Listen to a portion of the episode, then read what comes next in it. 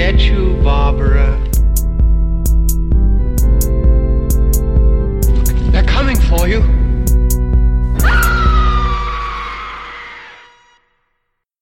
Hallo und herzlich willkommen zur 52. Episode von Devils and Demons. Und was soll ich sagen? Hurra, hurra, der Pascal, der ist wieder da. Danke für den Ohrwurm und hallo Chris. ähm, wie geht's dir? Äh, mir geht's ganz gut. Ähm, da das ist ja auch schon in der letzten Episode angesprochen, dass glaube ich mir viel Stress ist. Das äh, ist auch jetzt nicht, hat sich noch nicht unbedingt geändert, aber ähm, ja, geht halt um Wohnungssuche, um es ganz kurz zu machen. Kann sich glaube ich jeder was drunter vorstellen. Ähm, bin deswegen jetzt aber nicht obdachlos und es läuft doch alles ganz normal weiter. Nur ähm, ja, es ist halt viel äh, Nervkram, viel Zeit verbrennen und ähm, ja, egal. Soll man sich jetzt aber nicht von unterkriegen lassen und ähm, ja. Ja, hast du auf jeden so Fall schon mal, auf jeden Fall schon mal für die depressive Stimmung für unseren heutigen Film gesorgt. Wir reden nämlich heute tatsächlich über ähm, Train to Busan, dem ähm, koreanischen Erfolgszombie-Hit äh, aus dem Jahre 2016. Und äh, man muss ja dazu sagen, also koreanisches Kino ist ja nicht erst seit Train to Busan äh, groß im Kommen oder groß da im internationalen Kino. Also im Kommen sein wäre hier auch schon gnadenlos untertrieben.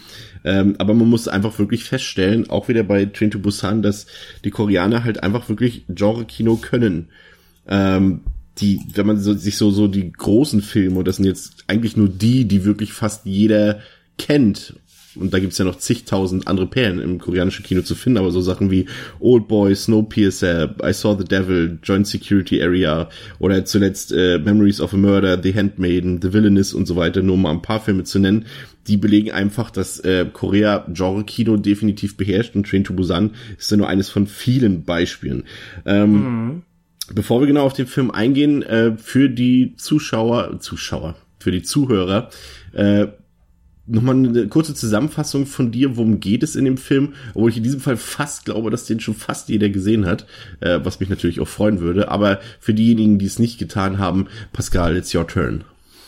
Ja, ähm, nochmal ganz kurz, das mache ich jetzt noch schnell, das haben wir ja, also ähm, bitte entschuldigt ist, falls wir hier äh, diverse Namen nicht 100% korrekt aussprechen äh, oder das komisch klingen könnte für den einen oder anderen Menschen, der des Koreanischen mächtig ist. Äh, wir sind es nicht und versuchen unser Bestes, aber nicht, dass sich jetzt irgendwie auf dem Schlips getreten fühlt. Ja, so viel dazu. Und jetzt die Zusammenfassung. Seok ist ein ambitionierter Fondsmanager, dem sein Beruf und seine Karriere sehr wichtig ist. Gleichzeitig ist er auch quasi alleinerziehender Vater seiner Tochter Suan, welche er des Öfteren durch mangelnde Aufmerksamkeit enttäuscht. Um das wieder gut zu machen, lässt er sich von Suan überreden, sie an ihrem Geburtstag mit dem Zug nach Busan zu fahren, wo sie ihre Mutter treffen kann. Kurz nachdem der Zug losgefahren ist, bemerkt die kleine Swan, dass auch ein schwer verwundetes Mädchen es an Bord des Zugs geschafft hat. Diese verhält sich zusehend merkwürdiger, bis sie sich schließlich komplett durchdreht und eine Mitarbeiterin der Bahn angreift und verletzt, welche im Anschluss darauf ebenfalls von dieser tollwutartigen Verhaltensstörung befallen zu sein scheint. Lange brauchen die anderen Passagiere nicht, um sich der anbahnenden Bedrohung bewusst zu werden. Sie stehen am Rande einer handfesten Zombie-Apokalypse. Ja, ähm, der Film ähm, von Jeon Sang-ho, ähm, Train to Busan, ist nicht sein erster Film, aber sein erster Live-Action-Film. Er hat vorher schon ein paar Animationsfilme gedreht, unter anderem eben den Film äh, Soul Station, der ähm, ein Anime-Film ist, der quasi die Vorgeschichte, nee, nee, ist es überhaupt die Vorgeschichte? Wir müssen dazu sagen, wir haben ja. ihn beide nicht gesehen. Ist es die Aber Vorgeschichte oder läuft es parallel ab? Nee, es ist ein Prequel, beziehungsweise ähm, ich weiß nicht, inwiefern da nachher sich noch so eine Parallelität entwickelt, aber man kann quasi sagen, das, was hier passiert, der Grund für das, was hier passiert, wird dann in Soul Station erklärt, so habe ich es jetzt gelesen. Ah, okay.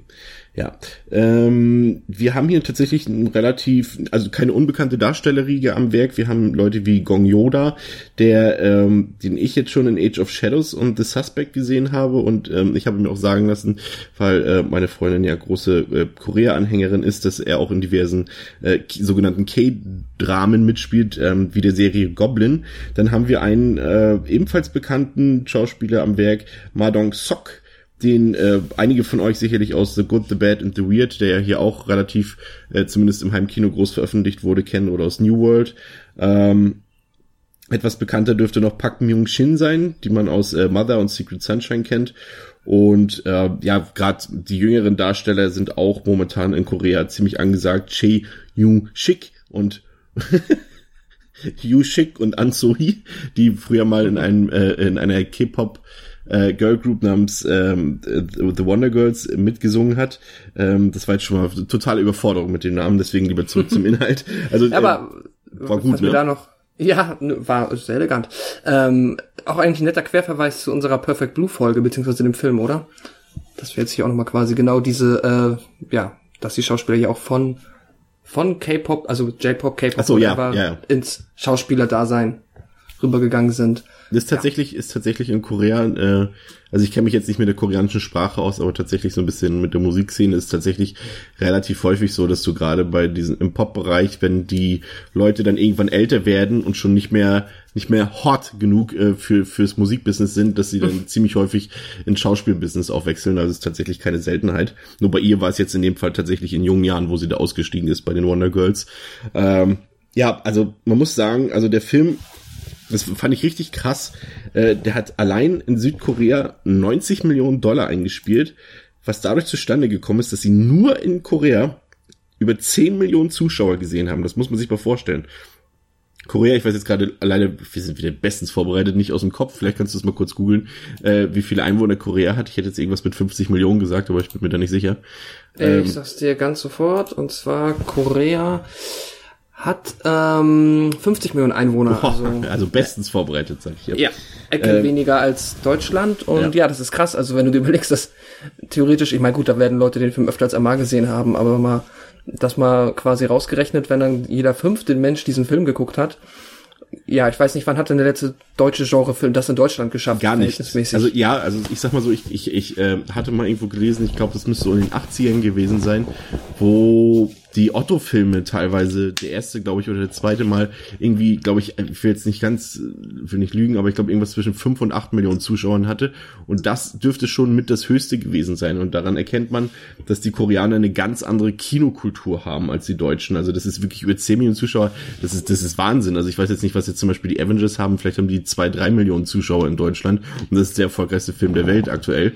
Also da, äh, da sieht man mal so ein bisschen die, die Unterschiede. Das, der Status äh, wir gehen jetzt ins Kino ein ganz andere ist als in Deutschland, wo wir uns ja doch zunehmend auch immer mehr ähm, aufs Heimkino und auf Streamingdienste und so weiter verlassen. In Japan ist Kino immer noch groß, egal ob nationales Kino oder internationales Kino. Das freut mich natürlich. Korea ähm, meintest du, aber ja genau. Ja. Gott, Ähm, Japan. das habe ich gesagt? Japan, egal. Sorry. Ach so, ja, Korea. Ähm, die, was auf jeden Fall ein wichtiger Hinweis für euch sein sollte, liebe Zuhörer, schaut euch, wenn möglich und ähm, ihr ja irgendwie die Möglichkeit habt, äh, unbedingt den Film im O-Ton mit Untertiteln, also OMU an, weil die deutsche Synchronfassung, ich habe den Film jetzt zweimal gesehen, einmal im O-Ton und einmal in der Synchronfassung, äh, die ist nicht schlecht, die Synchronfassung, aber ich finde, dass sie die Tonalität des Films äh, völlig falsch darstellt, äh, da einige Figuren teilweise wirklich völlig, also die, na klar, die, die overacten teilweise ja auch im Original, aber die Synchronstimme und die Synchronisation, die übertreibt da teilweise maßlos, so dass einige Charaktere, wie eben unser, kommen wir gleich zu, unser Oberschurke, noch krasser wirkt, weil er halt dann auch noch wirklich so die ganze Zeit wie so ein wie so ein Finsterling redet, obwohl er das teilweise im, im, im O-Ton gar nicht tut. Äh, und und da sollte man tatsächlich wirklich Omo gucken. Es ist ja auch nicht mega viel Dialog in dem Film. Ähm, das schafft man schon. Also das als kleiner Hinweis. Ähm, ach ja, erster Zombie-Film in Cannes. Train to Busan. Und wenn mich jetzt äh, meine Trivia-Fakten, äh, meine wohl recherchierten nicht belügen, auch wenn ich das schon weiß, wieder schräg finden würde, auch der erste richtige Zombie-Full-Feature Live-Action-Film in Südkorea. Aber da habe ich hab's gelesen, äh, aber ich möchte mich darauf jetzt nicht festlegen, könnte ich mir aber, könnte sein. Also zumindest, zumindest was, was Filme mit einem gewissen Budget angeht, könnte das passen. Ich überlege gerade selber mal so, ich glaube, so einen richtigen Zombie-Film hatten die tatsächlich noch nicht. Das stimmt. Wobei man ja natürlich dazu sagen muss, und das können wir tatsächlich auch direkt schon mal als Einleitung benutzen für den Film, ein reiner Zombie-Film wäre jetzt tatsächlich auch irgendwie der falsche Ausdruck für Train to Busan. Also ich finde schon, dass der Film, ähm, so wie er aufgebaut ist, auch mit seinen Figuren und, und äh, mit dem Pacing und allem drum und dran erinnert der mich eher so an, an so typische 70er Jahre Katastrophenfilme, nur mit einem modernen Anschlag durch eben das äh, aktuelle, immer noch gern gesehene Zombie-Thema. Aber ich finde nicht, dass das jetzt ein Horrorfilm ist in dem Sinne. Also schon Horror, aber, aber, aber eher Katastrophenfilm, finde ich. Mhm. Ja, doch, das, ähm, ich weiß genau, wo du daherkommst und äh, ja, also ich würde ihn auch, also ich hätte ihn jetzt, ich würde ihn Zombie-Film nennen statt Horror, also, also Horrorfilm ist halt, ja. Findest nee. du, dass die Zombies so wichtig sind in dem Film? Mm, relativ. Also es gibt ja, ich finde, der Film hat ähm, zwei wesentliche, also der unterteilt sich halt sehr stark. Einmal ist es halt das äh, Zwischenmenschliche, beziehungsweise die ganzen zwischenmenschlichen Töne, die da gespielt werden, die irgendwie sehr wichtig sind und ohne die, glaube ich, der Film auch nicht annähernd so stark wäre, um das jetzt mal so schon ein bisschen vorwegzunehmen. Und andererseits natürlich halt dann auch die actionreichen Parts, der Nervenkitzel und ja gut, der funktioniert halt auch hier über die Zombie-Mechanik, die jetzt auch relativ klassisch ist. Also da kann man eigentlich, kann man das jetzt eigentlich eins zu eins von 28 Days Later quasi so ähm, nachvollziehen. Das sind halt die Standard-Runner-Zombies, die schnellen, aggressiven. Ähm, ja, und natürlich der Nervenkitzel und die Spannung entsteht halt, sind halt geschickt inszeniert mit Hilfe der, äh, dieser, ja, Zombie-Mechanik, nenne ich sie mal. Und das natürlich halt gepaart mit diesem klaustrophobischen Setting, der, diesem Hochgeschwindigkeitszug, ähm, ja, stattfindet, finde ich die Zombies schon wichtig. Ähm, der Film hat beginnt tatsächlich mit einem für einen Zombie-Film ja so Mittel. Also ich würde sagen, ähm, eigentlich ist es ein gewöhnlicher Beginn für einen Zombie-Film, weil man halt quasi sozusagen mehr oder weniger in dem Moment des Ausbruchs sozusagen ein bisschen dabei ist oder da da ähm, ja doch schon dabei ist, kann man so sagen. Aber gleichzeitig auch durch die Art und Weise, wie es erzählt wird, doch irgendwie was Neues bekommt. Also wir sehen halt ähm, dort, ich weiß gar nicht, war das ein Viehtransportfahrer oder irgendwie sowas, der dann. Schweinetransporter. Ein, genau, ein Schweinetransporter, der dann ähm, in, ein, in, in ein Quarantänegebiet fahren muss und dann äh, ein Reh überfährt und dann äh, sich denkt, ach komm, lass mal liegen, jetzt habe ich auch keine Zeit dafür und dann weiterfährt. Und dann äh, sehen wir als Zuschauer, wie das äh, definitiv tote Reh äh, plötzlich mit ruckartigen, typischen Zombie-Bewegungen wieder aufsteht und äh, ja, Zombie-Augen hat. Und das fand ich einen ziemlich starken Auftakt, muss ich sagen. Ja, auf jeden Fall. Ähm, weil der ist auch, äh, ja, du bekommst halt auch direkt schon mal so die, generell die Qualität des Films mit, also auch jetzt von ähm, Schnitttechnik und so weiter und von der Cinematografie, hast du direkt einen positiven Eindruck und ja, ist ein äh, 1A-Auftakt, genauso besser, also ja, perfekt. So haben sie dann letztendlich auch dadurch, wir stellen ja dann später im Verlauf des Films heraus, dass, die, dass diese ähm, Zombie-Apokalypse quasi letztendlich ein, ein Ausschluss einer Seuche ist. Und ähm, das ist dann auch so vom Regisseur von Sang-ho gedacht gewesen, dass gerade in, in Südkorea mh, ist jetzt in den letzten Jahren oder zumindest sag ich mal in der modernen Zeit nicht unüblich gewesen ist, dass dort die äh, Maul- und Klauenseuche ausgebrochen ist, gerade auch in den ländlichen Regionen und dass das tatsächlich ein, ähm, ein echter Angsttrope der Südkoreaner ist und er, er den dafür genutzt hat und, und so die Apokalypse hat entstehen lassen, ähm, weil es tatsächlich eine Thematik ist, die die Koreaner wirklich beschäftigt, also diese, diese Seuchengefahr sozusagen. Mhm. Ähm, das äh, fand ich tatsächlich ganz gut umgesetzt damit. Ähm, Du hast es schon angekündigt oder nicht angekündigt, du hast es schon erwähnt. Ähm, die visuelle Darstellung des Films gehört definitiv aus meiner Sicht zu den Stärken auf jeden Fall. Also du hast es schon gesagt, das das Editing ist sehr gut, die Kamera ist sehr gut. Äh, das war definitiv eine Sache, die mich richtig überzeugt hat an dem Film, die ich auch für einen, sag ich mal, für so eine Art Film wirklich sehr, sehr gekonnt fand. Also ich habe jetzt nicht mit so einer virtuosen ähm, Visualität in solchen Dingen gerechnet. Ja, nee, hat mich auch komplett, ähm, gut, ich, also wir haben ja jetzt beides mal zu dem Zeit, beide zum Zeitpunkt geguckt, als man schon so ein bisschen ähm, wusste, dass der halt jetzt auf jeden Fall nicht schlecht sein soll. Oder kannst du den vorher schon? Ja, ich habe ihn schon zweimal gesehen. Achso, okay. Das war jetzt mein erstes Mal.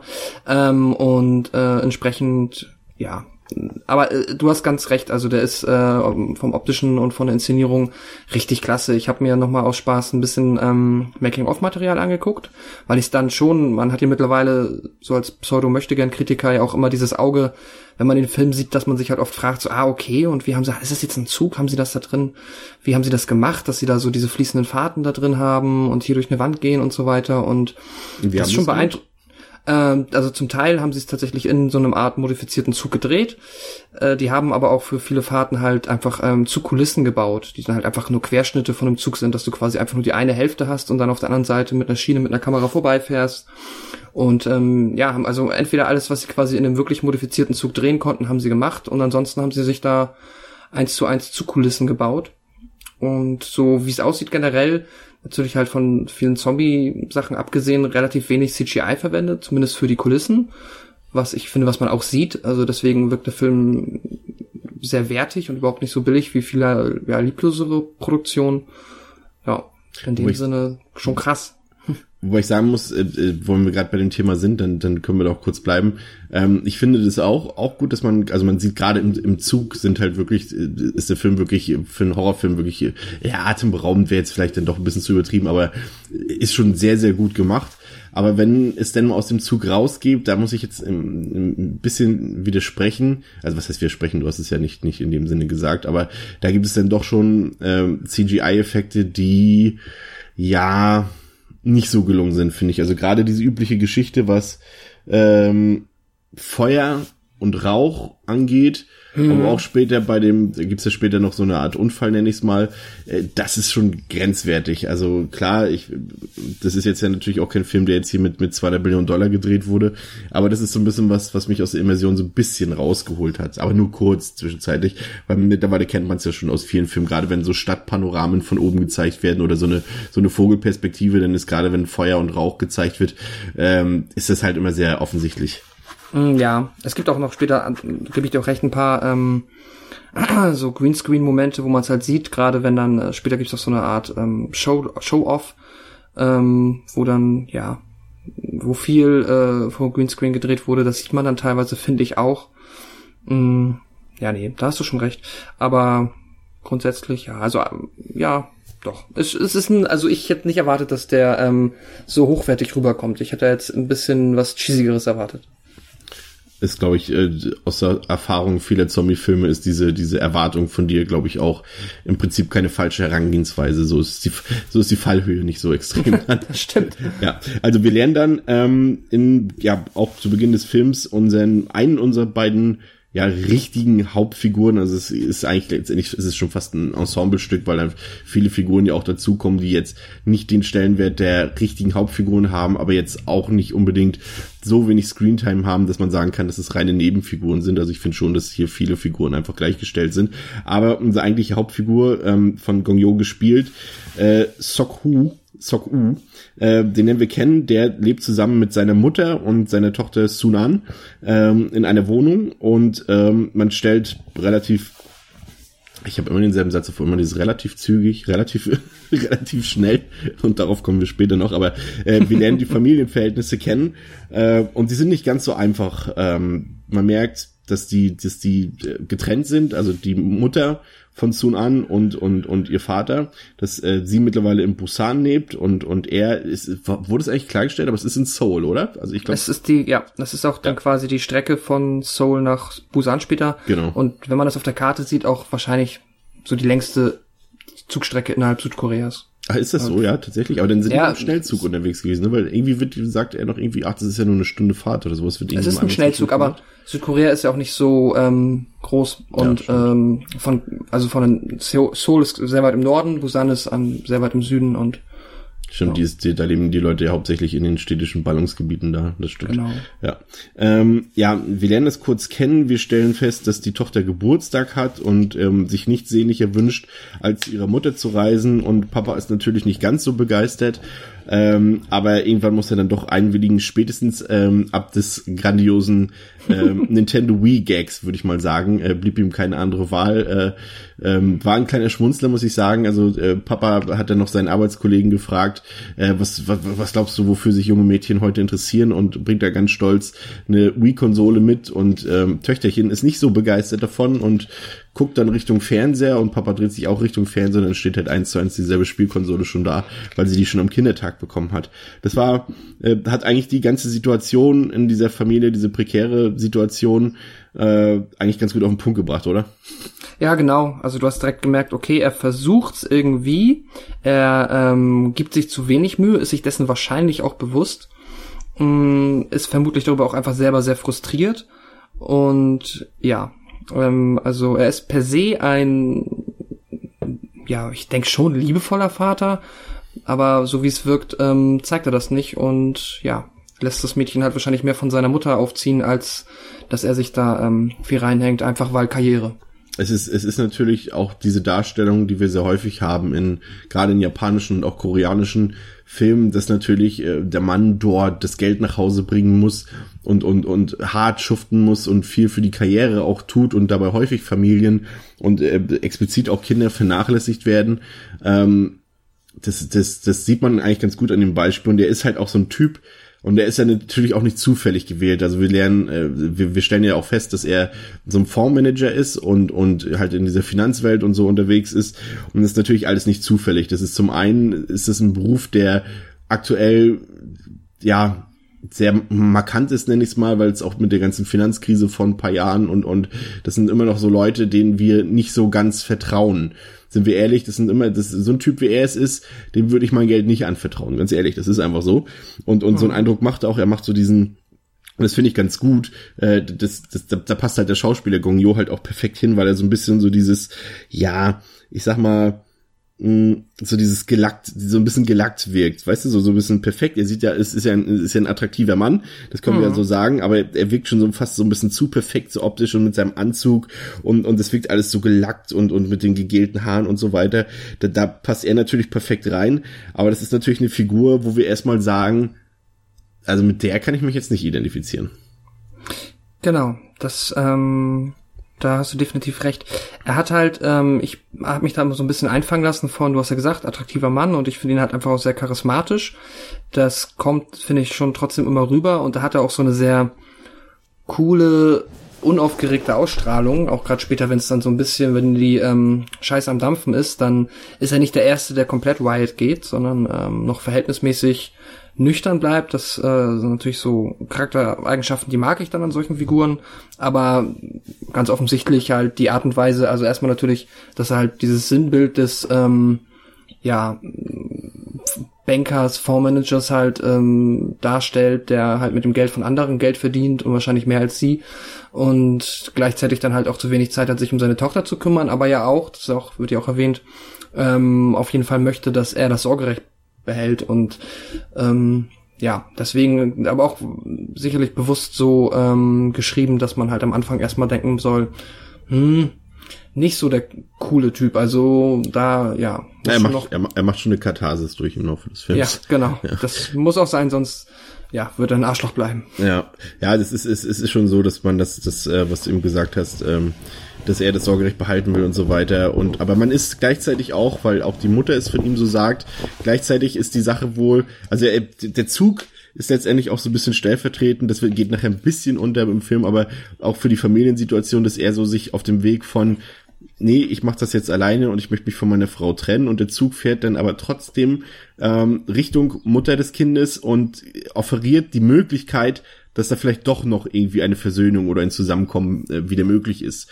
Und äh, das fand ich ganz gut gemacht, auch wenn diese, dieser Teil der Geschichte nachher so ein bisschen ins Hintertreffen gerät. Ähm, das Gute ist an dem Film, dass wir wirklich nach 15 Minuten schon in dem, in dem titelgebenden äh, Train to Busan sitzen. Also der Film hält sich wirklich nicht so lange auf mit einer Vorgeschichte und ähm, hat uns aber trotzdem alle Prämissen, die wir haben müssen, erstmal schon mal mitgegeben. Aber nach 15 Minuten sitzen wir wirklich schon im Zug und äh, lernen dabei allerlei, äh, ja, teilweise merkwürdige, teilweise ganz coole, aber auch teilweise, teilweise äh, natürlich sehr stereotypische Charaktere für so einen Zombie- oder Katastrophenfilm kennen. Wen haben mhm. wir da mhm. so alles an Bord, Pascal? Also jetzt mal, wir, auf die Namen verzichten wir jetzt mal, was für Leute sitzen. Also, also wir haben auf jeden Fall ähm, ein ja, ich glaube Schüler-Baseball-Team, ähm, halt eine Gruppe Jungs, die dann da in ihren ähm, ja, Schul- bzw. Mannschafts-College-Jacken sitzen, sehen dann halt auch verhältnismäßig stylisch aus, jung, ähm, ja, so ein bisschen K-Pop-esque finde ich halt. Dazu dann ein Mädchen, das auch dazu gehört, ebenfalls äh, so im gleichen Outfit, halt die Cheerleaderin, die auch, ja, sehr offensichtlich dann halt sich als wichtige Figur herausstellt und halt noch einer der, ich glaube, das sind fünf oder sechs aus der Mannschaft, ähm, ja, ist dann auch ihr Love Interest oder Freund, wie auch immer. Der äh, kriegt auch noch eine größere Rolle. Dann haben wir noch ein Ehepaar, ähm, dass ja mit ähm, einer schwangeren Frau und äh, der schwangeren Frau ihr Ehemann äh, sich an Bord des Zugs befindet. Der Ehemann sehr, ähm, wie soll ich sagen, also jetzt ja schon ein bisschen breiter gebaut. Ey, komm, seien wir ganz ehrlich, seien wir ganz ehrlich. Also die, Figur, die, die Figur Sangwa, also gespielt von, von dem eingangs schon angekündigten Ma Dong-suk, ist doch eigentlich die, Lieblingsfigur des Films, oder? Gibst du? Das ist eigentlich der coolste Typ im Zug. Ja, also definitiv. Der hat halt, ähm, der hat später natürlich auch seine Momente noch, seine ganz speziellen, aber ich meine, wir wissen ja, es ist ist ja jetzt keine Geheimnis, dass da bald Zombies kommen. Und er ist auf jeden Fall, äh, er ist der Typ, der, und das ist einfach auch cool gemacht, das macht auch, das sind die Szenen, die auch richtig, richtig Spaß machen, wenn er einfach nur dann in diesem Waggon steht und halt, er ist echt so ein bisschen kleinerer, untersetzter, aber kräftiger Kerl mit diesem tollen, ich weiß nicht, ähm, er hat dieses so, dieses typische so ein bisschen das, oh, das kann ich nicht sagen, das asiatische Sylvester Stallone-Gesicht. Du weißt, was ich meine, Ja, so ja. dieses so, so ein bisschen ab, Der ist einfach vor allem so ein abwesend. Charaktergesicht, so du hast ja so dieses, äh, das ist so eine Type, das merkst du halt sofort. Genau, ja. Und dann äh, boxt er einfach die Zombies links, rechts immer ins Gesicht, einfach duf, duf. Und das macht Spaß, da hast du richtig Bock drauf. Und äh, dann ist er halt auch noch, hat er so ein, er ist auch ein bisschen Arsch, er ist auch ein bisschen zynisch. Das passt aber auch super im Zusammenspiel mit seiner Frau, die halt wirklich so ein, ähm, ja, Goldengel ist, halt so eine ganz liebe, ganz zarte Persönlichkeit. Und die sind auch halt sehr liebevoll zueinander, aber auch schon immer so ein bisschen, Ja, ärgern neck- sich ein neckisch ein bisschen. bisschen, ne? Ja. Genau, und er ist halt auch, also kann man auch sagen, denn er ist halt überhaupt nicht von ähm, der ähm, von unserer Hauptfigur von Sok Woo begeistert, auch aus gutem Grund, was wir noch später noch erfahren. Ähm, ja, aber kümmern sich dann auch, also sie phasenweise kümmern sie sich dann ja auch sehr um Suan und ähm, doch, also generell die beiden sind so die auch meine Lieblingsfiguren im Film gewesen. Ja, dann haben wir noch, ähm, Zwei, Sch- ja, stimmt, genau. Den- da kannst du weitermachen. Genau, dann haben wir erstmal noch zwei ältere Damen, die zusammenreisen. Von der ähm, die eine Dame, die äh, es ist, so- es ist so ein bisschen so ein Ding gewesen, das hat mich jetzt auch beim zweiten Mal wieder so ein bisschen äh, irritiert, die definitiv jünger ist als die Figur, die sie spielt. Ja, Normalerweise ist es ja immer umgekehrt, da sind die Schauspieler älter als die Figuren, die sie spielen, aber sie trägt nun mal, soll definitiv hier irgendwie eine 60-jährige oder 50-jährige, na, 50-jährige sind keine Omas, aber eine 60-jährige Oma spielen und, und trägt so eine fette grauhaarige Perücke. Und man sieht also auch an ihrem Gesicht, dass sie einfach locker mal 20, 25 Jahre jünger ist. Ja, definitiv. Das ist auch aufgefallen. Genau, und die beiden sind Schwestern. Ja. Und Dann haben wir den, den ähm, verlotterten Mann, der sich auf Klo eingeschlossen hat, den wir auch äh, ziemlich schnell kennenlernen werden, der auch so ein paar, ja, auch seine Momente im Film hat, da kommen wir später noch zu. Und wir haben vor allem, ähm, obwohl hier wird er, glaube ich, am Anfang noch gar nicht, doch man sieht ihn auch schon am Anfang, und dann nenne ich es mal, mh, wenn die Zombies die Schurken sind, dann ist er mehr oder weniger der Oberschurke, ähm, Yong-Suk, wir können ihn schon mal beim Namen nennen. Ähm, das ist so dieser typische Typ, den du in jedem Film dieser Art bei hast. Das ist so ein Typ, der gönnt dir nichts, der kämpft nur für sich allein, der, wenn da ein Haifischbecken ist und und und und äh, er sich überlegen muss, ob du, ob ihr zu zweit auf eine andere Möglichkeit wartet zu fliehen oder er fliehen kann, indem er dich ins Haifischbecken stößt, dann macht er das auch. So ein Typ ist es. Aber auf den kommen wir später auch nochmal zu sprechen. Aber ansonsten waren es jetzt, glaube ich, so weitgehend. Okay, das Personal ist noch dabei. Also wir haben den Lokführer, der noch eine äh, etwas längere Rolle kriegt und ähm, das, das Bordpersonal, ne? Ähm, ja, und ähm, die, die, man, wir, wir merken dann auch direkt wieder, dass halt äh, das ist Sokwu überhaupt nicht ähm, aus, aus diesem, diesen Karrieretypen äh, rauskommt, nicht mal wenn er mit seiner Tochter unterwegs ist und, und einfach mal, vielleicht auch mal einfach eine schöne Zeit verbringen könnte, gemeinsam sich mal auf seine Tochter einlässt. Nee, du siehst ihn schon direkt, wenn sie in den Zug gehen, äh, ist er am Telefon und ist schon wieder am rumbrokern oder was auch immer, wie man das auch immer nennt in diesem Business. Und, und, und äh, ja, das ist immer so, dann denkst du so, man, kümmere dich doch mal um deine Tochter rum. Einerseits wissen wir natürlich auch, es ist ein Film und wir vermuten natürlich auch schon, der wird jetzt nicht gleich sterben, sondern er wird natürlich seine Wandlung durchmachen irgendwann. Ähm, aber es regt einen schon ein bisschen auf, gerade wenn es immer so ein bisschen um Kinder geht und die da so ein bisschen vernachlässigt werden. Aber kurz vor Abfahrt des Zuges ähm, steigt eine scheinbar schwer verletzte Frau in den Zug und äh, die ist quasi der Auslöser dafür, dass äh, der Virus äh, es in den Zug schafft. Und das fand genau. ich sehr gut dargestellt, finde ich. Auch wie schon ihre Verletzung so und, und, und ihre Bewegung und, und, und wie dann dieser Virus sich in ihrem Körper ausbreitet und dann ihre zuckenden Bewegungen, äh, als es dann letztendlich ausbricht. Äh, das war ziemlich cool gemacht, muss ich sagen. Ja, auf jeden Fall. Man hat ja auch vorher schon immer so mal hier und da subtil bis weniger subtile Hinweise darauf bekommen, dass halt in der Stadt auch gerade irgendwas los ist. Immer viele Krankenwagen und so weiter. Und ähm, ja, so hat sich dann auf jeden Fall schnell die Frage geklärt, wie schafft es dieser Zombie-Virus in diesen Zug? Und, ich finde, ja. kurz, die, die, da hast du gerade noch was Interessantes gesagt, man sieht tatsächlich ja vorher schon so ein bisschen was. Wir sehen ja auch im Bordfernsehen dann äh, von so einer Massenpanik schon teilweise, mhm. beziehungsweise wird ja noch so ein bisschen als Ausschreitung dort von, der, von den Medien verkauft oder vom Staatsfernsehen.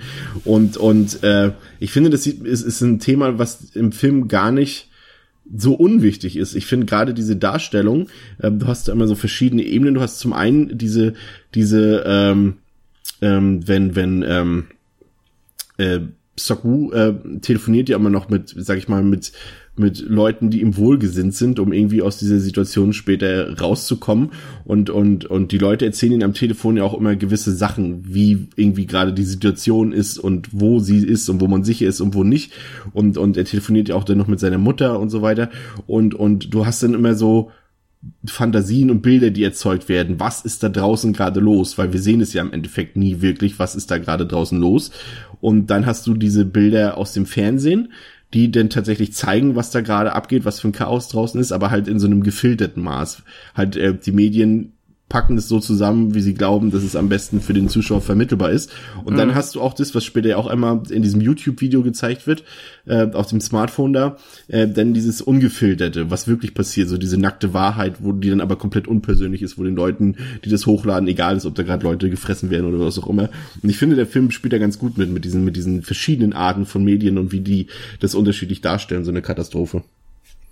Ja, auf jeden Fall. Ist auch alles sehr zeitgemäß halt, ne? Also es äh, ähm, ja, hat sich jetzt nicht extra irgendwie, der Film hat sich nicht ins Jahr äh, 1991 begeben, um da irgendwie der ganzen Technik aus dem Weg zu gehen, sondern spielt damit und schafft es halt dadurch, ja, das, so wie du gesagt hast, schön, schön, ja, mehrdimensional darzustellen, wie man jetzt halt das mitbekommt. Na, teilweise fahren sie einfach durch eine Stadt wieder durch und sehen halt Rauch und alles Mögliche und dann bekommst du die Medien, dann bekommst du das Internet. Ja, ist eigentlich auch eine schöne, ja, ja, sicherlich. Schöne Idee, das umzusetzen. Ich wollte sagen, definitiv nicht unbeabsichtigt. Ähm, Zufall ist sowas nie im Film. Ähm, die, ja, die, die verletzte Frau äh, mutiert dann quasi zum Zombie und greift dann, ähm, fängt an, das Personal anzugreifen. Erst diese, äh, die Dame, die dort für den Zugverkehr arbeitet. Und äh, dann geht's auch relativ saftig und blutig direkt ans Baseballteam. Und ähm, da bleibt erstmal für mich jetzt die Frage offen, äh, generell, wie schätzt du den oder welchen Eindruck und ja, ich kann auch fragen, wie hat dir die Gewalt im Film gefallen? ich formuliere jetzt einfach mal straight, was ich eigentlich sagen will. War ich ziemlich gut. Hat äh, sehr viel Spaß gemacht. Also war jetzt für, ähm, ja, doch, hat, hat sehr viel Spaß gemacht. Ich habe mich gefragt zwischenzeitlich, ähm, bin gespannt, was du dazu sagst.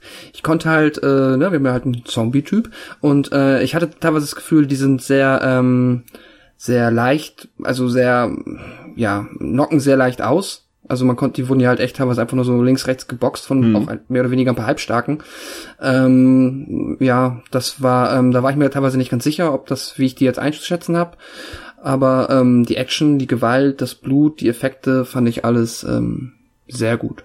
Aber ich fand, ich fand, es war noch so, dass es, dass das wirklich auch wieder so ein Film ist, wo wir sagen können, selbst die Leute, die jetzt so, so den, den, teilweise ja auch deftigeren Horror, den wir hier auch öfter besprechen, äh, wie wir jetzt gerade zum Beispiel das Evil Dead Remake hatten zum Beispiel, das ist ja nun mal eine Sache, die kann sich nicht jeder angucken und der normale Mainstream-Kino-Zuschauer kann sich, der jetzt vielleicht nicht so mit, mit äh, deftigem Splatter umgehen kann, für den mhm. ist das nichts. Aber ich finde jetzt hier, äh, Train to Busan ist einfach auch ein Film, wo du sagen kannst, okay, du hast noch nicht so viele Horrorfilme geguckt. Das wäre eigentlich ein ganz guter Einstiegsfilm, weil äh, natürlich, also ich finde zum Beispiel, dass diese, diese Angriffe, die die Zombies starten, die sind schon heftig, so vom, vom Impact her.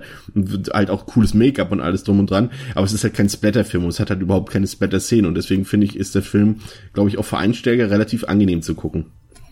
Genau, also wenn überhaupt halt härtere Gewalt sich irgendwie an Personen da äußert, dann sind es ja eher meistens die Zombies und ähm, ja, die Figuren werden halt gebissen. So, das sieht dann halt natürlich nicht schön aus, aber da fliegen jetzt keine Arme rum und sonst oder so.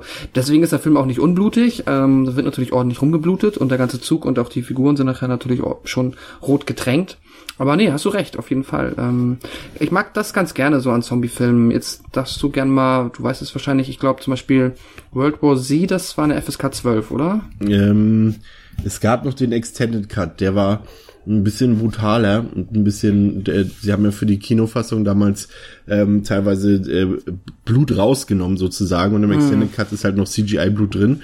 Ich bin mir jetzt nicht sicher, ob das, ich glaube, der Extended Cut war eine 16er dann. Okay. Ähm, äh, der war ein bisschen brutal, aber ich kenne aber auch die Kinofassung, ja. Ja, und da, also dann, das wäre mir dann theoretisch halt wahrscheinlich auch, als wenn das dann irgendwie versucht wäre, hier so auf das Niveau von der Kinofassung, die nur ich kenne, von World War Z zu drücken, wäre mir das wahrscheinlich zu lame gewesen. Da gebe ich ja zu, habe ich durchaus ein Fable für äh, brutale Zombie-Action und Zombie-Gewalt. Ähm, aber so finde ich es genau richtig. Und mehr braucht der Film auch nicht. Also da, der Film wäre jetzt auch kein Deut besser, wenn dann halt ähm, noch so brutale äh, Späße geschehen, wie sie bei einem äh, Evil Dead Extended. Also der legt ja auch überhaupt keinen Wert darauf, jetzt da irgendwie das, äh, das jetzt explizit darzustellen oder die Gewalt äh, irgendwie, ja, die ist halt nicht einfach da, um sich daran äh, zu erspaßen, sondern sie ist halt, weil sie zur Situation gehört. Ähm, ja, es bricht dann Panik im Zug aus und die Passagiere fangen an, nach hinten in die hinteren Abteile zu fliehen. Und da gibt's diese eine fantastische Szene, die leider wirklich nur ein Bruchteil von der Sekunde, glaube ich, läuft, die auch im Trailer, glaube ich, das ist so eine der, also wenn, wenn, wenn man den Film präsentieren will, ist es so diese markante Szene, auch die tricktechnisch natürlich so ein bisschen herausragt dabei, obwohl sie gar nicht mal so fantastisch aussieht, aber es ist die Szene, in der sich quasi in dem einen Abteil alle Leute gegenseitig, auch die Zombies, so über den Haufen laufen, wo die sich schon ja. so kurz türmen, was auch so, ah, ich ganz gut passt zu World War Z. Mhm. Das fand ich eigentlich ganz cool gemacht. Oder, oder es hat ja auch so ein paar, ich will nicht sagen humorvolle Elemente, wäre vielleicht übertrieben, aber es gibt schon so ein paar, gerade wenn wenn es um die Figur von äh, äh, Marong Sok, also von Sangwa geht, äh, wie er zum Beispiel das, äh, ähm, da vom Zombie angegriffen wird und äh, sich irgendwie nicht anders zu wehren weiß und es dann einfach ins Klo einsperrt und dann die, die Kabine zuschließt. Das fand ich so, so, so ganz kleinen charmanten Gag, so. Das fand ich ganz witzig zum Beispiel. Also er hat auch mal ein paar lockere Momente drin. Ja, genau. Das fand ich auch ganz cool. Und sie sind ja, achso, mach du es. Achso, ja, ich wollte nur jetzt nochmal noch mal abschließend zu der äh, Zombie-Beschreibung sagen. Das wird dann auch relativ schnell klar, ähm, dass die halt, äh, ja, ne, jeder Zombie hat eine Schwachstelle und die Zombies, ähm, wenn die einen halt nicht sehen, dann, ähm, ja, eigentlich ist das eine recht offensichtliche Schwachstelle, weil, ähm, ja, man muss halt immer im Dunkeln, die sind quasi nachtblind. So kann man sagen. Ja, das ist so ein, so ein Kniff im Film, das fand ich erst so, dachte ich so, oh, das ist gut. Der Zuschauer bekommt das mit, ohne dass es gesagt wird. Aber später mhm. macht er halt leider dann doch den Fehler, dass es nochmal explizit erklärt wird.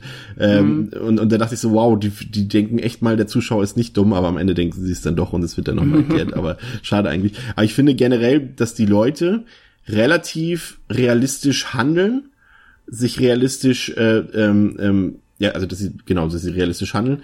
Äh, sowohl was jetzt so die, die ähm, in der Gruppe also quasi was jetzt so die Gruppenströmung angeht, aber auch das, wie sie sich natürlich versuchen, äh, wie sie versuchen zu überleben und die Zombies zu bekämpfen, äh, durchaus realistisch und teilweise auch durchaus clever. Zum Beispiel das auch mit dem mit dem kurzfristigen Abdecken der Türen, damit die äh, aufhören mhm. da ranzuklopfen, weil sie halt natürlich auch nur auf diese auf diesen Anblick reagieren und so. Das ist durchaus äh, ähm, gelungen, finde ich. Also man hat so generell, wir können ja mal auf die Figur noch mal äh, ein bisschen genauer eingehen. Ich finde, das ist einfach für mich die größte Stärke des Films ist einfach die, die Figurenzeichnung. An wie viele Katastrophenfilme, an wie viele Horrorfilme, an wie viele Zombiefilme können wir uns erinnern, wo du vielleicht mal eine Figur hast, der du mitfiebern kannst mm. und, mhm. und der Rest ist alles Drecksäcke, wo du sagst, ach komm, ist doch jetzt auch egal, ob die jetzt dann noch da den Bein abgefressen wird oder nicht. Aber in diesem Film hast du wirklich sehr, sehr viele Figuren, mit denen du mitfieberst, denen du hinterher fieberst und die du sympathisch findest und wo du denn, wenn die irgendwann später, ist ja jetzt kein Geheimnis, irgendwann ableben, ähm, wo du denkst, oh Mist, das geht mir jetzt schon ein bisschen nah. Und das äh, schafft Train to Busan wie, ja, muss ich sagen, in den letzten Jahren kaum. Vielleicht sogar gar kein anderer Horrorfilm. Ja, das ähm, ist, glaube ich, unbestritten die größte Stärke des Films, dass halt wirklich hier ähm, ja, die Figuren, genauso wie du es gesagt hast, die sind sehr schön, ähm, die sind realistisch, die sind ähm, jeder auf seine eigene Art charismatisch oder genau richtig nicht charismatisch gezeichnet. Die agieren toll miteinander, die ähm, haben keine dummen Dialoge da, also eigentlich alles, was irgendwie gesagt wird, ergibt Sinn, beziehungsweise bringt den Film auch irgendwie ein bisschen voran oder die Figuren. Ähm, ja, das ist einfach toll. Das äh, ja, macht halt dann richtig Spaß, weil du dann echt, also jeder, jeder Tod in dem Sinne tut weh. Und ja. ähm, deswegen fieberst du mit. Das ist, äh, klingt immer wie eine sehr simple Formel, aber wie du es schon gesagt hast. Die wenigsten so schaffen es. Ja, so simpel kann es ja nicht sein. Und ich meine, klar, einige Horrorfilme überleben das, weil sie einfach andere Qualitäten haben. Aber genau so ein Film braucht das halt, weil der wäre jetzt, wenn du da hier irgendwie, weiß ich nicht, äh, ein Wrong Turn 4 Set an Figuren in den Zug gesteckt hättest, so von der Qualität der Figuren, dann wäre das halt kein toller Film. Ja. Nicht mal, nee. Ja. Ähm, was natürlich diesen, diesen, diesen Inhalt des Zuges angeht, an Menschen, ist das natürlich auch immer ähm, so, ein, so ein Abbild der Gesellschaft. In dem Fall ist es jetzt kein Korea-typisches äh, Gesellschaftsbild, also schon, aber das betrifft halt eben auch ähm, andere Regionen in dieser Welt, unsere, unser wahrscheinlich auch, ähm, dass du halt ähm, da auch diese, dieses so ein bisschen ähm, die Figuren sich so verhalten, wie ihr Stand in der Gesellschaft ist. Also die Leute, die denken, hey, guck mal, ich bin hier ein wichtiger Geschäftsmann, ich trage hier einen Anzug und sie sehen, dass ich wichtig bin. Also sie, meine mein ich damit die anderen Leute im Zug, also sie, sehen sie doch mal, wie wichtig ich bin für die Gesellschaft.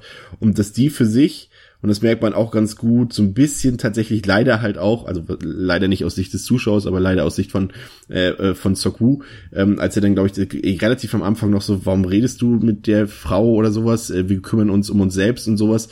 Und auch gerade dann bei bei ähm, Yong Suk später, dass die Leute nur auf sich selbst achten und dass sie sich, nur weil sie vielleicht einen höheren Stand in der Gesellschaft, in ihrer Karriere haben, dass sie auch denken, dass sie Menschen von höherem Wert sind und dass sie automatisch, nur weil sie im Beruf vielleicht ähm, Führungsebenen erreicht haben, dass sie auch im, im, in, in der Realität, gut, der Beruf gehört natürlich auch zur Realität, aber dass sie so ein Menschengefüge, wie es in diesem Zug ist, automatisch auch die Führungsrolle übernehmen müssen.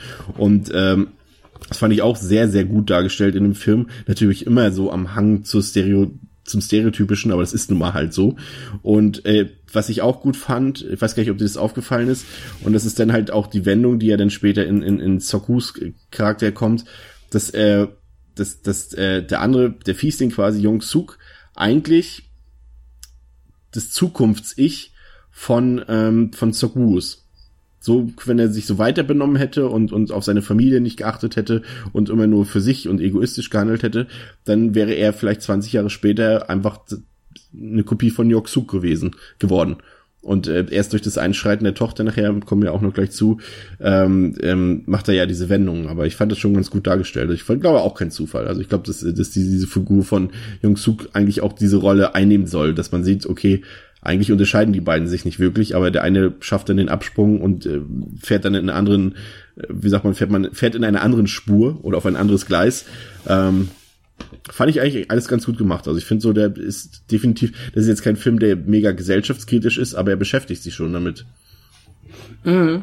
Ja, ähm, ja, nee, mega gesellschaftskritisch nicht, aber ich finde, das ist wieder so ein ganz angenehmes Level. Das ja. kann man auch ein bisschen gerne mit den, ähm, ja, mit den Romero, mit den guten Romero-Zombies halt vergleichen, ne? Wo du auch immer, ähm, halt so mal subtil, mal weniger subtil halt so eine Gesellschaftskritik, beziehungsweise, ja, nee, ist so eine Gesellschaftskritik drin verankert hast im Film und das finde ich hier auch sehr geschickt umgesetzt und die Charakterentwicklung von Sokwu ist auch einfach, ne, die hat halt so ein paar Schlüsselmomente und die ist, ja, glaubwürdig, doch schon, weil das ist halt eine Extremsituation und da muss man dann halt auch alleine um des Überlebenswillens. Ähm, ohne, ohne Tochter hätte ich die, hätte ich sie äh, nicht für realistisch empfunden, aber gerade weil ein Kind mhm. natürlich als Auslöser für sowas ganz, ganz, äh, also ja, es gibt eigentlich nichts Stärkeres, einen stärkeren Bezugsgrund äh, für so einen Familienvater als sein eigenes Kind und und niemand anderes hätte ihm das so vor Augen führen können und deswegen ist es in diesem Fall tatsächlich realistisch. Hätte jetzt ja. hätte jetzt Yong Suk noch eine, eine, eine Wendung äh, vollzogen, das wäre unglaubwürdig gewesen. Ja, das wäre Quatsch. Nee, nee, dafür der ist auch zu eindimensional dafür von Anfang an gezeichnet worden. Der ist einfach nur ähm, der ist fast schon ähm, Plot-Device in dem Sinne. Ähm, aber Ja, ich, äh, es gibt ja diese drei Szenen, wo man auch so diese Charakterentwicklung ganz gut festmachen kann.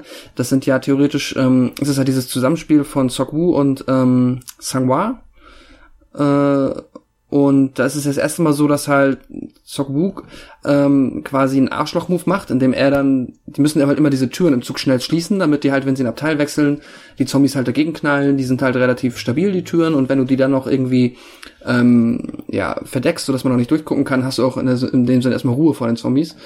Und äh, er hat quasi halt einmal, stellt sich halt oft die Frage, warte ich jetzt noch, geht das Risiko ein, dass die Zombies mit durchkommen und gibt dem Menschen, der noch im anderen Abteil ist, die Chance auch durchzukommen? Oder mache ich auf sicher? Das ist halt eine Frage, die sich sehr oft sehr vielen Figuren in diesem Film stellt und macht die Tür direkt zu. Und beim ersten Mal hat sich Soku halt noch dafür entschieden, die Tür direkt zuzumachen und ähm, hat dann erst quasi, wenn ich mich recht erinnere, kurz vor knapp halt dann ihn noch reingelassen und dann ähm, gab es diese Szene nochmal umgedreht wo dann Soku quasi erfahren hat, dass er eigentlich auf der anderen Seite war und ihm wurde noch geholfen, ihm wurde die Tür noch einmal aufgemacht am Bahnhof, wo sie zwischenzeitlich aussteigen. Ja. Und dann hat er in der dritten, quasi in dem dritten Teil dann, ähm, nämlich hat Soku dann Sangwa geholfen, noch in den Zug reinzukommen und hat dafür quasi sein eigenes Leben riskiert. Und da kann man eigentlich, fand ich so danach, dadurch, danach war die Charakterentwicklung mehr oder weniger so abgeschlossen.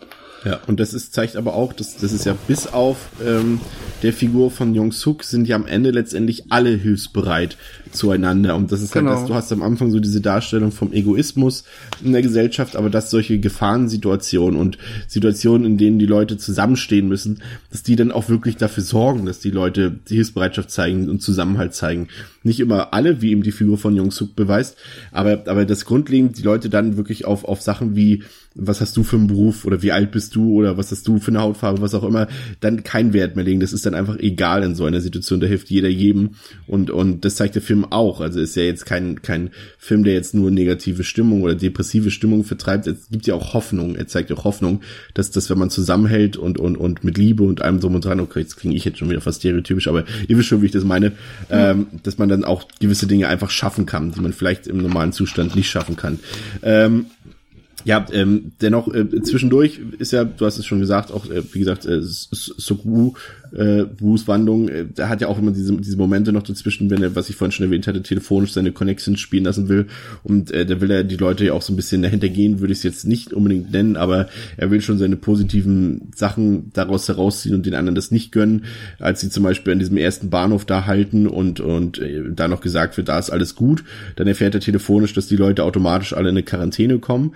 Er aber, wenn er ähm, quasi einen anderen Ausgang nimmt, äh, ohne diese Quarantäne äh, dort aus diesem Bahnhof rauskommt. Das klappt mhm. natürlich nicht alles, weil äh, fantastische Szene übrigens, als der Zug da hält und und ähm, die die die, die, diese Bahnhof erstmal komplett leer ist und die Leute aus dem Zug rausgehen und, mhm. und dann in den, in den Bahnhof rein und, und äh, ähm, Soku und, und seine Tochter dann erstmal diesen anderen Ausgang nehmen und der Rest der Passagiere diese Rolltreppe runtergeht und äh, du dann schon siehst, okay, das sind Soldaten am Ende dieser Rolltreppe aber naja, eine Sekunde später weißt du, das sind Zombie-Soldaten, die dann auf, mhm. auf, die, auf die Passanten losstürmen, die dann teilweise natürlich die herunterfahrende Rolltreppe nach oben laufen müssen oder die Treppe daneben müssen. Und das war, ist eine der, sag ich, wenn man zumindest jetzt die Action- oder Horror-Szenen betrachtet, ist eine der besten Szenen des Films.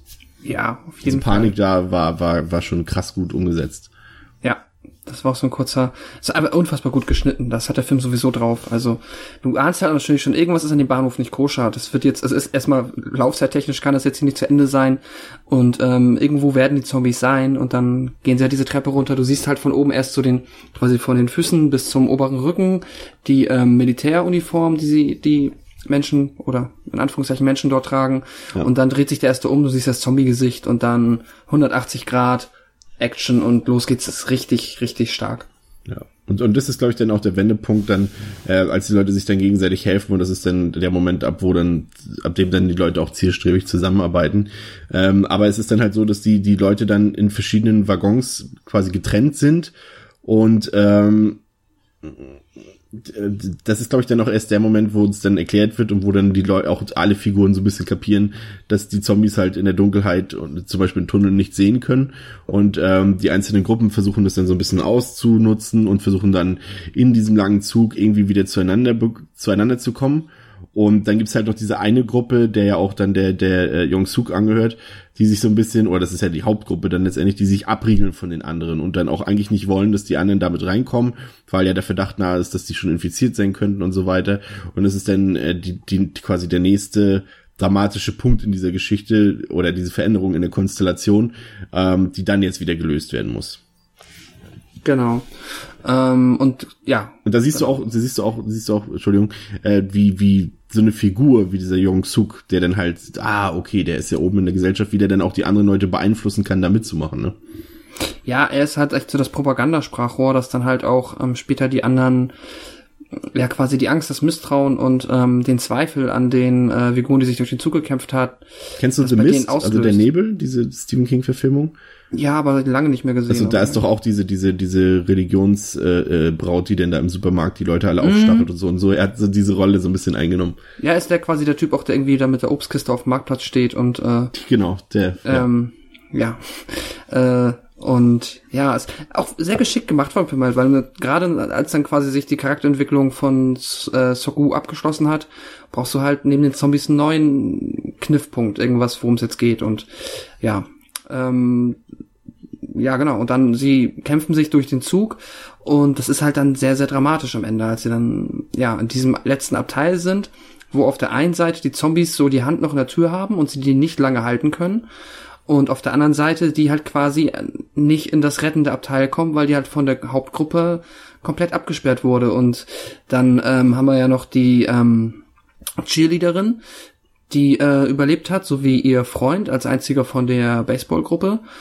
Und ja, dann ähm, geht das Drama halt los, weil sie möchte halt als einzige unbedingt, dass sie reinkommen. Alle anderen wollen das verhindern und das ist äh, sehr, sehr also ich finde da wie der Spannungsbogen sich aufbaut, auch wenn man natürlich irgendwie weiß, dass es irgendwie irgendwo klappen wird. Ist sehr, sehr cool gemacht. Also es ist auch sehr geschickt und ja. Das es, es, es ist ja dann genau just in dem Moment auch wirklich so, dass, dass das auch quasi in dem Moment Sangwa opfert sich ja dann quasi auch für die Gruppe und für den Rest ja. auf. Und das ist der Moment, in dem der Film dann anfängt, ähm, seine starke manche mögen auch sagen, überdramatisierte, aber ich sage einfach für mich einfach starke emotionale und rührende äh, Komponente in den Film reinbekommt.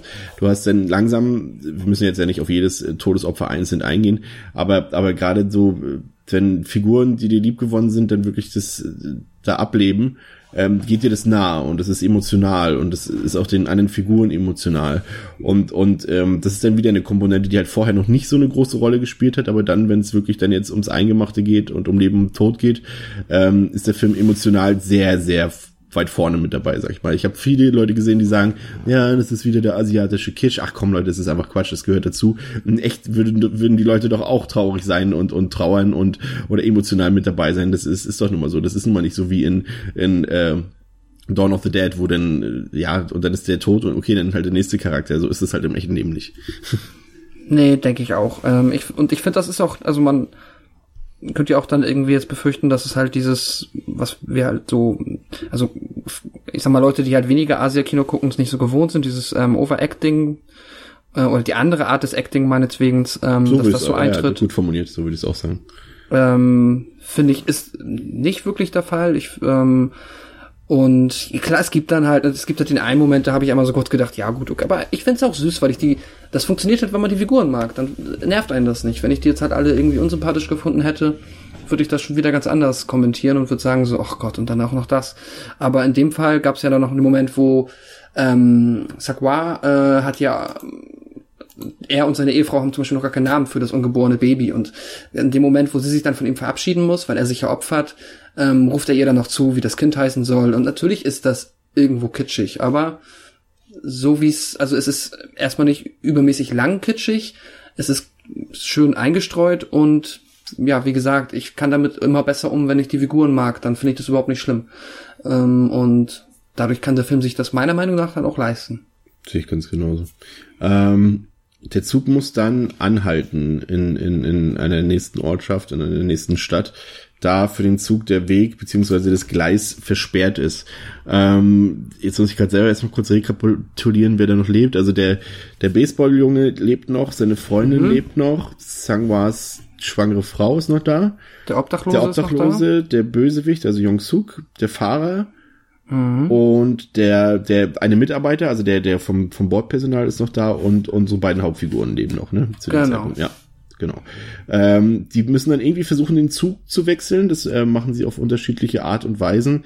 Ähm, das ist, glaube ich, erstmal der Lokführer ist der, der zuerst rausstürmt und dann ja auch diesen einen Zug da organisiert.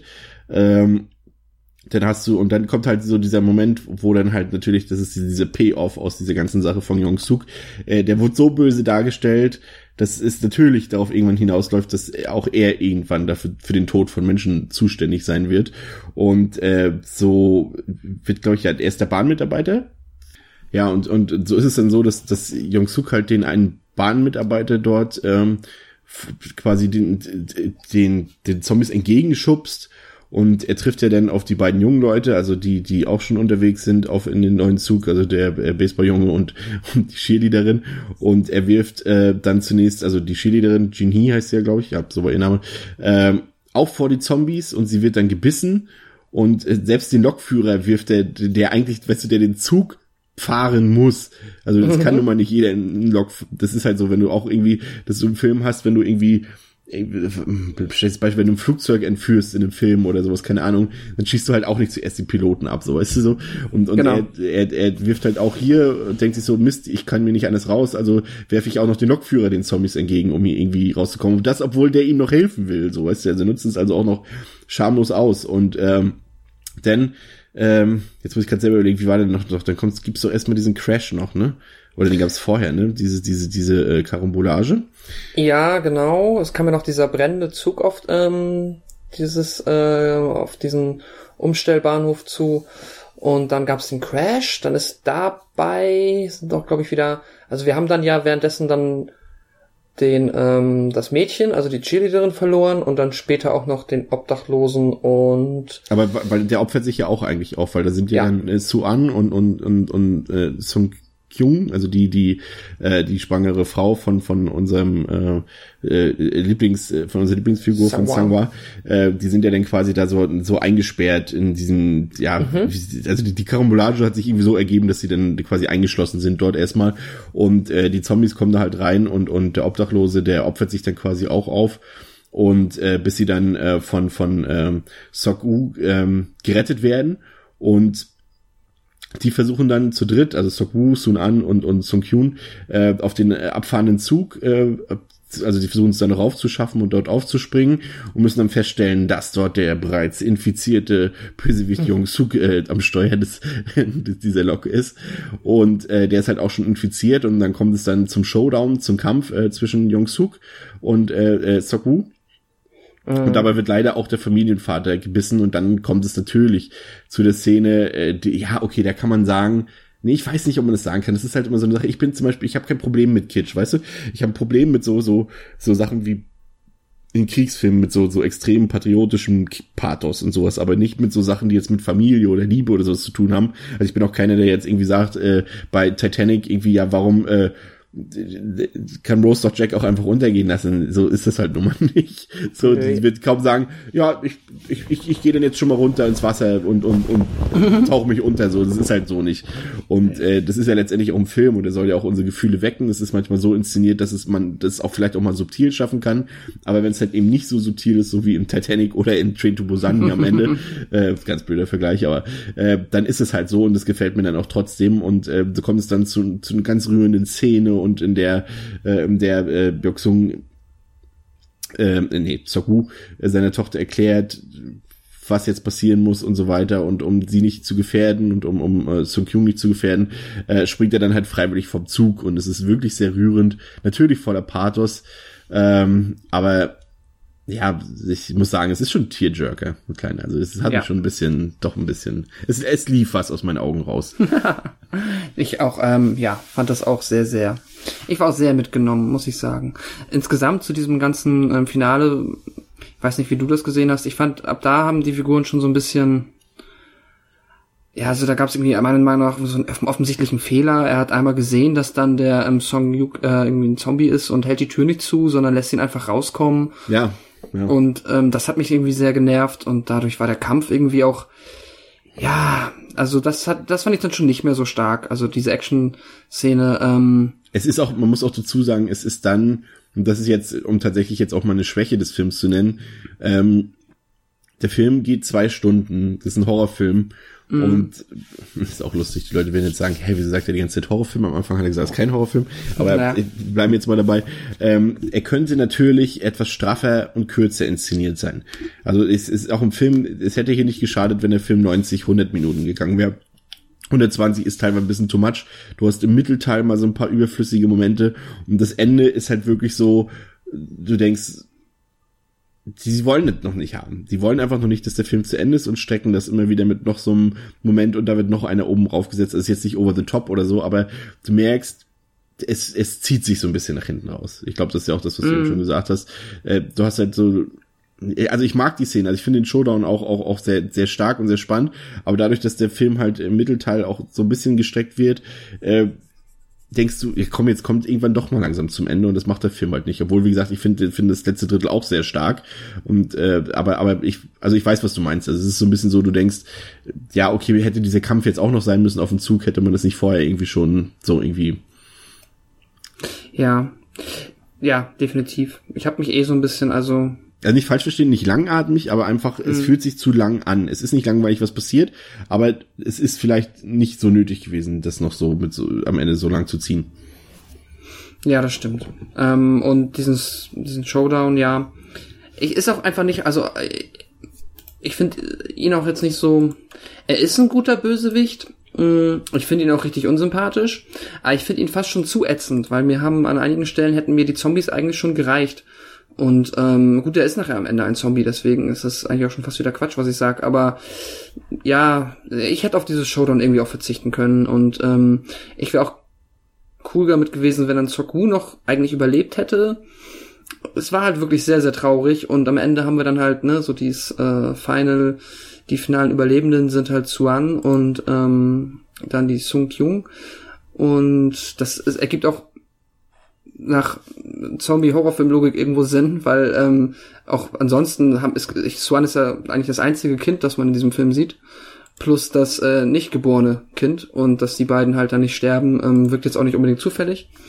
Nee, man, man, das Gute ist, es hinterlässt den Zuschauer ja auch mit dem Gefühl, dass du denkst, okay, sie kümmert sich jetzt vielleicht um genau. das Mädchen, weil wir ja auch nicht wissen, also wir wissen ja irgendwann zwischenzeitlich, dass die Mutter gestorben ist von, von Sokuo. Ich weiß jetzt gar nicht, ob wir noch wissen, was mit der Mutter von, Mutter von passiert. Nee, nur dass nee, das. Handy aus ist. Genau, aber ähm, man kann es, kann es sich eventuell denken, obwohl ja angeblich auch gesagt wird, dass in Busan alles sicher ist, aber man weiß natürlich trotzdem letztendlich nicht, was passiert. Und du hast dann aber auch, und das ist dann so eine Sache, da, da würde ich gerne noch deine Meinung abschließend nochmal zuhören, bevor wir zu unserem Fazit kommen. Ähm, das Ende ist ja dann so, dass, dass die beiden, äh, die, die Frau und, und, und das Mädchen, die überleben und die gehen dann in so einen Tunnel und dann sind da Soldaten in Entfernung und die wissen nicht so genau, oh, sind das jetzt, sind das Zombies oder sind die noch am Überleben? Und dann äh, fängt halt ähm, Swan ähm, an, das Lied zu singen, was vorher auch schon mal am Anfang des Films noch mal eine, schon mal eine kleine Rolle gespielt hat. Und dann und, und unter Tränen singt sie das und dann wissen die Soldaten, ah, okay, die sind am Leben. Jetzt interessiert mich mal tatsächlich, ist es so, dass du das Ende so dann magst? Oder nehmen wir mal an, es wäre so ein bisschen Romero-Style gewesen und äh, die hätten die abgeknallt. Mal ganz ehrlich, so, so ein Downer am Ende so, äh, um noch so ein bisschen so eine Fuck you-Attitude zu zeigen. Äh, oder war dir das schon angenehm, dass es das jetzt so geendet ist, wie es ist? Ich fand schon sehr okay. Also ich weiß noch genau, als ich dann halt gesehen habe, ähm, wie das Fadenkreuz dann auf den Kopf von der Sung Kyung ging, dachte ich schon, nein, bitte nicht. Also äh, ehrlich beantwortet bin ich glücklich. Ähm, ja, nee. Also der, der Film hat ja genug Eier bewiesen, wenn man das so nennen möchte, oder hat war mutig genug, sagen wir es so, um ähm, ja viele Figuren plus der halt Soku, den Vater von der Suan, ähm, sterben zu lassen, das dann meinetwegen auch wirklich gut ist an der Stelle und ähm, da sich der Film auch keinen Abbruch oder auch keinen Zacken aus der Krone bricht, dann nochmal zwei Figuren am Leben zu lassen. Ich meine, bei einem Romero-Film da, ich meine, wer ist denn bei Night of the Living Dead sonst an sympathischen Figuren gestorben? Also, ja, naja. ähm, deswegen, nee, ich find's so besser. Und wie ist es bei dir? Ja, also es, es wäre jetzt für mich, ähm, ja, also ich, ähm, ich bin da auch nur drauf gekommen, weil ein paar Leute das halt gesagt haben, dass, mhm. dass der Film, dass es dem nicht geschadet hätte, wenn er noch so ein, so ein, so ein krasseres Ende ist. Aber ganz ehrlich, wir haben so viele so viele Figuren verloren zwischendurch, die uns am Herzen lagen und die sympathisch waren. Äh, das, das hätte ich jetzt nicht noch gebraucht, muss ich sagen. Nee, und ich finde auch, ich meine, nochmal im Kontext auch der Produktion, ich gehe einfach mal stumpf davon aus, dass das wahrscheinlich auch eine Risikoproduktion war, also kein, ähm, kein sicheres äh, Geld ähm, quasi einfach nur einsacken. Und da bin ich jetzt auch überhaupt nicht, also da finde ich es auch vollkommen okay, wenn man dann sich noch so ein paar ja, sich so ein bisschen dem Gerüste oder den, ja, den Regeln der Industrie beugt, dass man halt auch, ja, gar nicht Mainstream, ähm, aber halt schon noch so ein bisschen versucht, einen Film zu machen, wo halt auch viele Menschen, die jetzt da mit einer anderen Erwartungshaltung rangehen und halt viele Menschen erwarten halt jetzt kein Happy End, aber zumindest ein Happy End für ein paar Figuren. Ja. Und ähm, dann finde ich es auch vollkommen okay, wenn der Film das dann macht. Und ja, Deswegen vollkommen, vollkommen legitim, meiner Meinung nach. Und andersrum hätte es bestimmt auch funktioniert, aber. Sicherlich, dann hätte man so gesagt, okay. wow, der traut sich was, aber ja. ja. Ähm, dein Fazit zum Film. Mhm. Ähm, mein Fazit. Ich, äh, ja, die, ihr habt schon ja viele positive Aspekte des Films herausgestellt. Ähm, und kann das eigentlich nur betonen. Ich finde, er ist halt, audiovisuell ist er größtenteils sehr stark und es macht sehr viel Spaß, ihn sich anzugucken. Hat eine sehr tolle Ästhetik, einen richtig geilen Schnitt. Die Action ist auch zum größten Teil richtig geil inszeniert, es macht Spaß. Dann halt die Figuren, das habe ich, haben wir, hab ich auch schon mal gesagt, was meiner Meinung nach halt der größte Pluspunkt des Films ist, dass man hier einfach echt halt ein Set an tollen Figuren hat, die alle auf ihre Art und Weise liebenswert sind oder zumindest interessant und gut geschrieben, nachvollziehbar geschrieben, agieren nicht unfassbar dumm.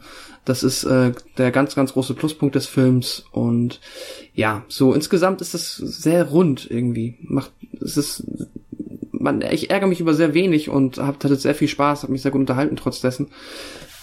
Ja, und deswegen, ähm, ja, Fazit ist nicht meine Stärke, aber äh, vier von fünf Sternen äh, für Train to Busan von meiner Seite aus. Ja, gehe ich komplett mit konform, also auch von mir vier Sterne für den Film. Ähm, überzeugendes Genre-Kino mit Elementen aus Survival, Katastrophen, Horrorfilm, mh, sympathische Figuren, die ans Herz gehen und das muss man wirklich immer wieder herauskristallisieren. Die mögen zwar jetzt nicht, die sind natürlich immer noch Stereotypen, aber sie sind so geschrieben, dass sie Emotionen in uns auslösen und das schaffen halt wirklich die wenigsten Horrorfilme mit mehr als einer Figur und die Figuren handeln überraschend realistisch in der Regel und sinnvoll und, und ich muss ganz ehrlich sagen, um es mal abzukürzen, äh, würde ich gerne mehr von sehen, weil ich halte jetzt Train to Busan wirklich mit Abstand für den besten Zombie-Film. Jetzt kommt die entscheidende Wendung der letzten vier, fünf Jahre. Nein, der, so der letzten Jahre, vielleicht sogar der letzten zehn Jahre. Äh, aber die Leute haben vielleicht wieder erwartet, dass ich jetzt so ein Downer mache, wie, wie bei Evil Dead letztes Mal und sagt, der beste Zombie-Film aller Zeiten oder so. Ähm, aber er könnte durchaus in den Top Ten landen. Doch, was heißt durchaus? Ich glaube, er landet locker in den Top Ten meiner Zombie-Filme vielleicht sogar Top 5. Ähm, also gerne mehr davon, vier von fünf Sternen. Wir können den Film, glaube ich, bedenkenlos empfehlen, halt eben gerade auch für Leute, die jetzt vielleicht so diese Splatter-Sachen und, und, und, und diese, diese äh, Gorehound-Sachen nicht so vertragen und mögen, ist das hier, glaube ich, ein ziemlich guter Film, um da mal reinzukommen in das Genre. Ähm, damit ihr euch auch mal, na, gruseln, weiß ich nicht. Zum Gruseln ist der Film jetzt nicht gewesen. Aber, aber doch. Also ich glaube, rundum zufrieden sind wir, oder? Ja, sind wir. Wunderbar. Das und ihr seid hoffentlich rundum zufrieden mit dieser Episode, denn äh, wir verabschieden uns jetzt an dieser Stelle und ähm, hoffen, es hat euch gefallen und hoffen, dass ihr auch beim nächsten Mal wieder dabei seid.